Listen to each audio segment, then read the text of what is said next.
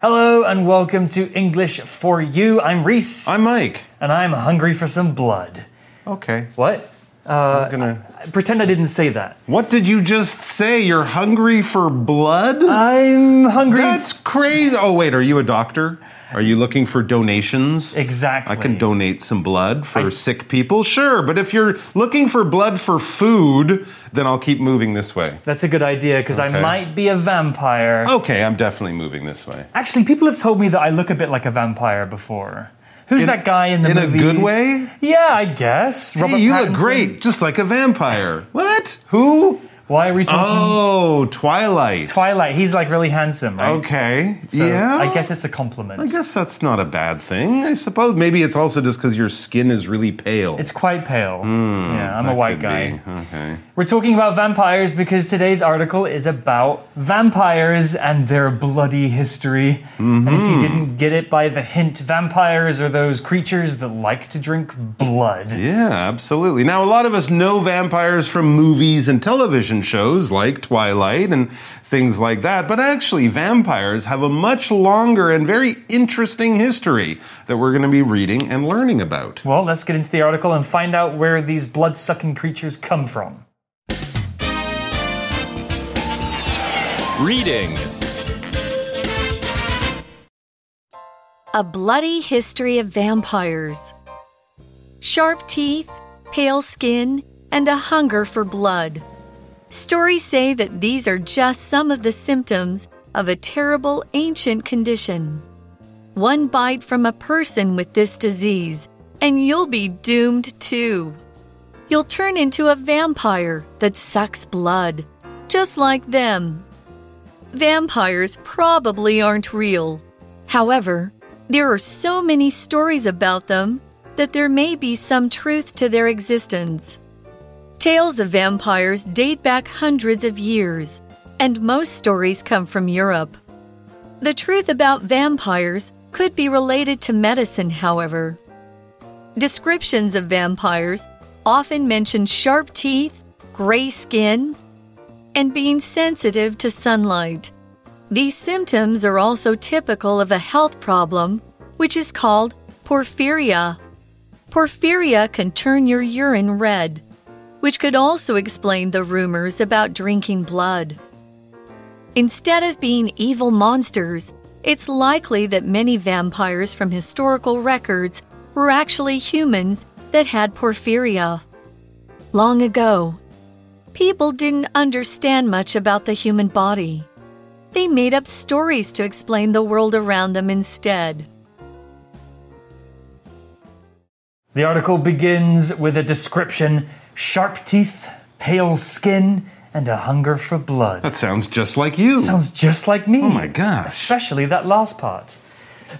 We've seen the words hunger and hunger for here. You probably know the feeling of being hungry. That's when you want to eat something and fill your stomach. Well, hunger is the noun form of the adjective hungry. Hungry is the name of that feeling when you really just need to eat something. We can use hunger also to talk about a strong want or need for something else, not just food. For example, I've been stuck in Taiwan so long, I have a hunger to travel to Japan, a hunger for a new, exciting experience. Hmm. Here's an example sentence Whenever I leave Taiwan, my hunger for beef noodles grows stronger every day. Ah, of course, you're hungry to eat some, but also you have a desire. You just want. really want these beef noodles. Even if you're not that hungry, it's a strong desire. So you can have a hunger for blood, kind of in two ways, I guess, as a vampire, and neither of those is good for us normal people. But let's find out where exactly vampires kind of come from. Well, it says stories say that these are just some of the symptoms of a terrible ancient condition the pale skin, the sharp teeth, the hunger for blood. Well, actually, some stories say that this is a symptom of a terrible ancient condition. Wow, that makes us think that this is actually kind of a real sickness. Because when we talk about a symptom, this is like a sign of a disease. If you wake up in the morning, you might have a headache. It's hard to breathe through your nose and you're sneezing and coughing. All of those symptoms or signs say uh, you probably have a cold. If you wake up with a desire to drink blood, you probably have something more serious than a cold. Anyways, back to these people, these stories of people with these symptoms. One bite from a person with this disease, and you'll be doomed too. This is not good. All right, so we know that a symptom, yes, is a sign of a disease or an illness of some kind. And when you have a condition, well, that can actually kind of be like a sickness or an illness. This is probably something that you get uh, at some point in your life, and it doesn't just go away. We wouldn't talk about having a cold or a headache or a stomach ache as a condition, we might talk about diseases that you have to kind of learn to live with, maybe like diabetes or something like that. The doctors will treat you, you'll take medicine, you could live a long time, but it's one of those sicknesses that you'll always have with you. You'll have to change your life a bit. If it's a serious condition, it could end up killing you at some point. Either way, we're all doomed. No, I shouldn't say that. I mean, we are kind of. It's of technically all- true. Technically, we are all doomed. But if someone says you're doomed, that means you're in great danger and something terrible is going to happen to you, and you can't do anything about it.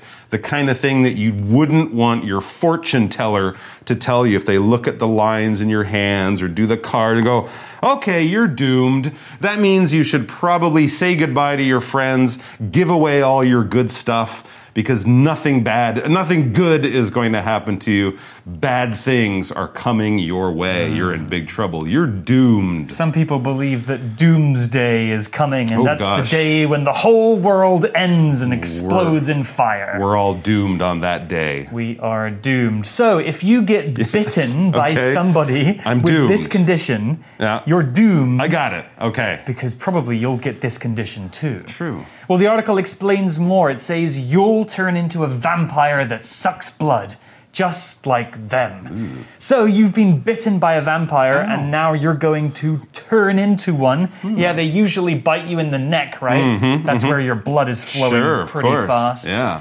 You'll turn into a vampire. Turn into is this verb phrase, which means to change into something else, to go from one thing into another thing. It usually means to completely change. And we can use this for when something physically changes. For example, when ice melts, it turns into water. Or you can use it for something more abstract. For example, I was having a birthday party, but it turned into a nightmare when the clown arrived. I really don't like clowns. Oh, I thought the clown was a vampire or something. Just a regular old clown. but can oh, you Oh, okay. imagine a vampire clown? It's true. Vampires suck blood. Clowns suck the fun out of your party. It's true. Not good. The word suck is something we've used several times already, so let's take a look at exactly what that means. The verb to suck means to draw something into your mouth by pulling air or liquid through your lips using something called a vacuum, which is basically a lack of air. If you can suck a drink through a straw, you can suck an ice pop in your mouth. When you suck an ice pop, you're trying to get all the flavor and liquid from the ice pop into your mouth, and so you can taste it. But vacuum cleaners suck too. It's not just our mouths that can suck. Vacuum cleaners suck all of the dirt and grubby stuff from the ground to make your room clean. Here's an example sentence with suck. I need a thick straw to suck up the pearls in my bubble milk tea. All right, so now we have kind of what a lot of people think they know about vampires, what stories and especially movies and TV shows have taught us about vampires. But back in the article we read, vampires probably aren't real. Probably. That's true. I felt a little relief, but you're right. There is that adverb probably. It's a good bet, but yeah, they could be real. However, we learn there are so many stories about them that there may be some truth to their existence. So, even if what we think from movies isn't quite right, some of it might actually be right or might be true. Tales of vampires date back hundreds of years. And most stories come from Europe. So they weren't just invented by smart people, hmm. creative people in Hollywood to scare us or things like that. No, the stories actually date back hundreds of years, way before movies and TV shows. And most of these stories come from Europe. The truth about vampires could be related to medicine however. Probably not, we don't mean medicine like when we take medicine. Here we mean a medical thing, a mm. health condition, a health problem or sickness mm-hmm. that people have had. Huh. All right, we had this word or this phrase date back. If something dates back to a time or a year or a period of history, we're basically saying that's when it began. That's when it started.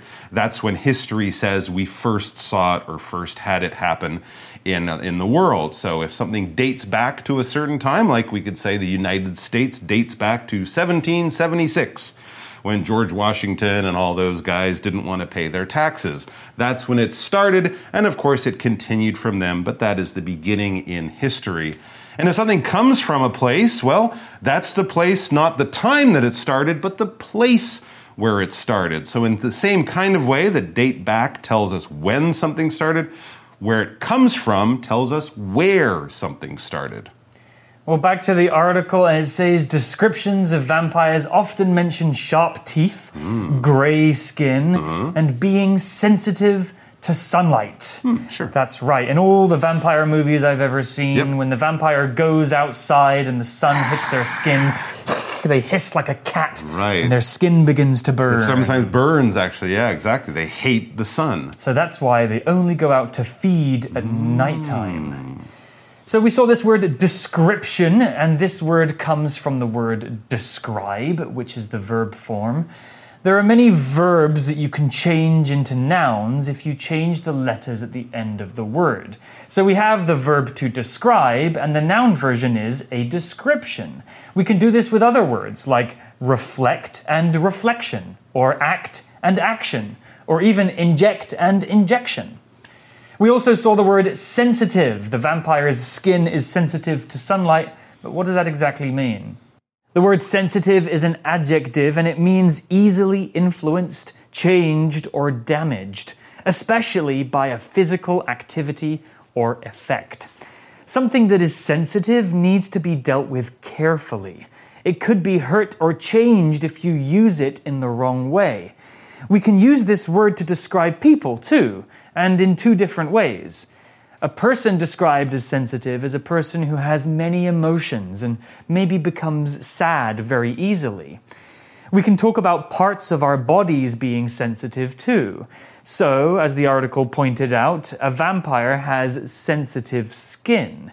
If you had sensitive skin, it means that your skin maybe is very easy to get hurt or sore, or very easily damaged. So, you have to be extra careful when you're outside in the sun.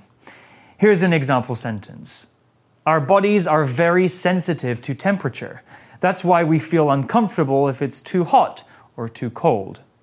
All right, so some people, because of their health or health problems, may actually have gray skin, may look like they have pointy teeth, and be very sensitive to sunlight. Are they vampires? Well, no, we don't think so. In fact, there's a name for this disease or this health condition. It says these symptoms are also typical of a health problem which is called porphyria. Hmm. So if you ask a doctor, maybe like a hematologist, a doctor who specializes in blood and blood diseases, they might go, oh yeah, porphyria, it's not common, but sure, people have that. It's a fairly typical disease in the world of blood diseases. When we say typical, we mean it's, it's usual, it's common, it's to be expected. It's definitely not strange, weird, unusual, or anything like that. It's what you would think to see, it's what normally happens, it's what normally goes on. For example, it was a typical day at work for Lisa. She got up, got dressed, and then went over 1,000 kilometers per hour. Lisa is a fighter pilot. That's why it's a typical That didn't make sense until the end. Right, yeah. Typical day for a fighter pilot, strange day for us. Exactly. All right, so let's find out more about porphyria. Porphyria. Hmm. It's a condition. Porphyria can turn your urine red, which could also explain the rumors about drinking blood. Ah.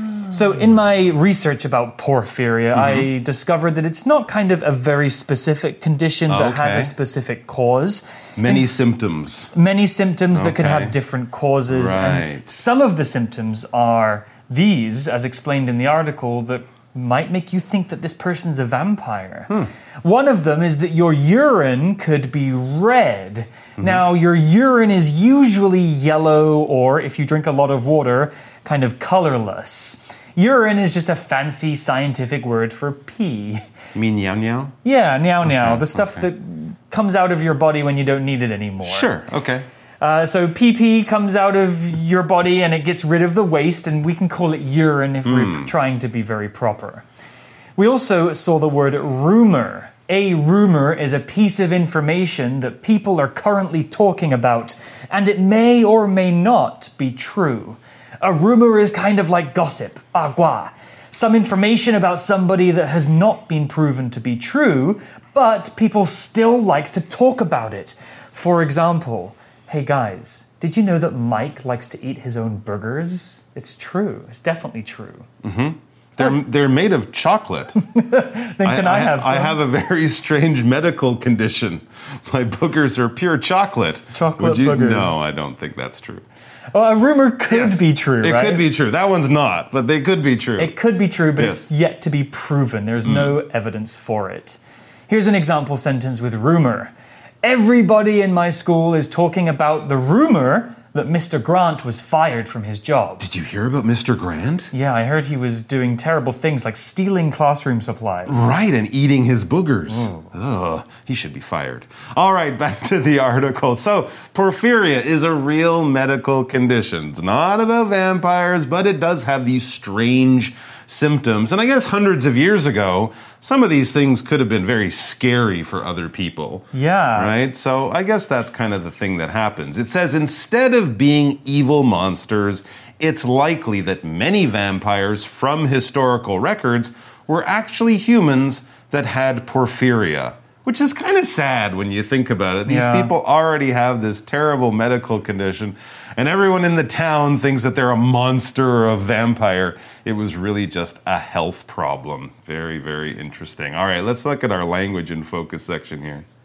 All right, so here we had this phrase instead of. Now we also have the word instead, and they can be used in fairly similar ways. In both of these cases, we're kind of talking about options. We're talking about an option A and an option B. And probably with one of those options, there's a problem, there's a choice to be made, there's something you could do this way or that way, but you decide to do it the second way. And that might be a little surprising or a little different from how you would normally do it. With instead of, we can generally just add a verb ing type of thing to the end there to say we're doing this action in, and not doing that action, or we're doing this action in the place of the other one. For example, instead of taking the bus, Maggie decided to walk home because the weather was nice. So normally she would take the bus, but instead of doing that, she decided to walk. And then we also had instead. Now, instead is the one that we would use in a more direct, let's do B instead of A. For example, the strawberry ice cream is sold out. Let's order chocolate instead. All right, so we're going to do the B because we can't do the A or we choose not to do the A. All right, so instead of being monsters, these people probably just were sick with porphyria, okay? Because really, in the world, as we know, and certainly as science tells us quite often, monsters are not real. Monsters, though, are something we get from stories, from legends, from myths, from those things that people tell us to scare us a little bit. And generally, when we think of monsters, yeah, we think of things from storybooks and movies that are big, scary, dangerous, kind of an animal, but also kind of really not an animal. I mean, I guess you could say that a shark is a monster hmm. or a hungry lion, but not really. It would be more like if you take a lion and a shark, combine them together so you have a big hairy fish with giant teeth. Wow. That would be a monster That would be for scary. sure. It's not real, it comes from stories, but it's scary. For example, do you believe that the monster called Bigfoot or Sasquatch is actually real. I don't think it is, but I would like so. to believe it. It would be nice if it was. Wouldn't that I- be cool if you found like a giant new animal living in the forest? Unless it was going to eat you, it would be kind of interesting. But I think it might be a monster just from people's imaginations. I think so too. Well, back to the article, and it says long ago, people didn't understand much about the human body. They made up stories to explain the world around them instead. And we didn't do this just with our bodies, we did this with the world in general, mm-hmm. right? Mm-hmm. Before we understood how the earth worked and other planets and stars and suns, we made up stories to talk about where these things come from. So if you met somebody 500 years ago who had red pee, sharp teeth, pale skin, they didn't like to go into the sun, Monster! you might just think that they were a monster. Hmm. So we have this phrase here to make up something or to make something up. It means to invent a story or a poem, etc. It means to use your imagination to create something, usually a story. We can also use this phrase to make up something to mean to lie. He made it up. It wasn't true. He's a liar. Well, that's the end of day one of our article about vampires. We hope you've learned something spooky and maybe put the record straight for these people that are actually suffering from a terrible condition. We have more tomorrow about how vampires have changed over the years and the stories that they appear in. But for now, let's go to our For You Chat question.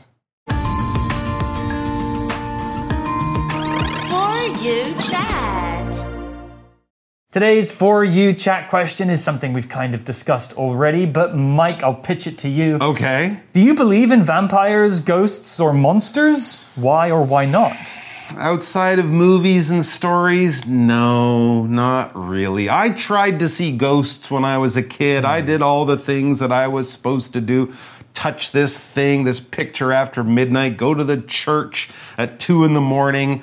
I didn't see any ghosts. So, Yeah. no. But I mean, they're really interesting, and you can learn a lot about different cultures and hmm. beliefs by what monsters they're scared of. But I think most of them have a sort of a scientific explanation. And plus, there's enough scary things in the real world, including normal sharks and even other people, that I don't think we need a lot of monsters. Yeah, How about you? I agree. I, Do you still I- look under your bed before you go to sleep? Check for monsters? well, it's interesting you say that because I don't believe in monsters or ghosts or vampires, but Uh-huh. Right. I do sometimes feel that sense of horror and terror. You know, if I'm alone at night in Right. an empty house. Or if I'm in the forest, Mm-hmm. maybe my imagination will run wild and tell me that, oh, be careful, there's a monster here that wants to eat you. It's true. I know true. that they're not real, Yep. but I feel scared anyway. That's right. We are actually just big monkeys, right? And when we were living in the caves or the trees thousands of years ago, a lot of stuff was scary. And I think you're right. We still carry that in our brains. Whenever I have to go to a basement hmm. and then I turn the lights off and I'm climbing the stairs, you're always like, oh, at the top of the stairs because you think there's a monster there. There isn't, but there might be. There might be. Yep. Well, that's all we have. We'll see you tomorrow for day two, and we'll learn more about vampires in film and literature. Vocabulary Review Hunger. Ellis says that the key to his success was his hunger for money. It pushed him to always want more. Suck. Ryan tried to suck the last few drops of juice from the bottom of his cup. Sensitive. This type of soap is good for sensitive skin. It doesn't contain bad chemicals, so it's very gentle. Typical. This is a typical dish from this part of Italy. It contains lots of fresh vegetables, such as tomatoes and cabbage. Rumor. There was a rumor that Mickey had killed his dog, but the story turned out to be false. Monster. When Charlie was young, he worried that monsters would eat him in his sleep. Now, though, he knows they're not real.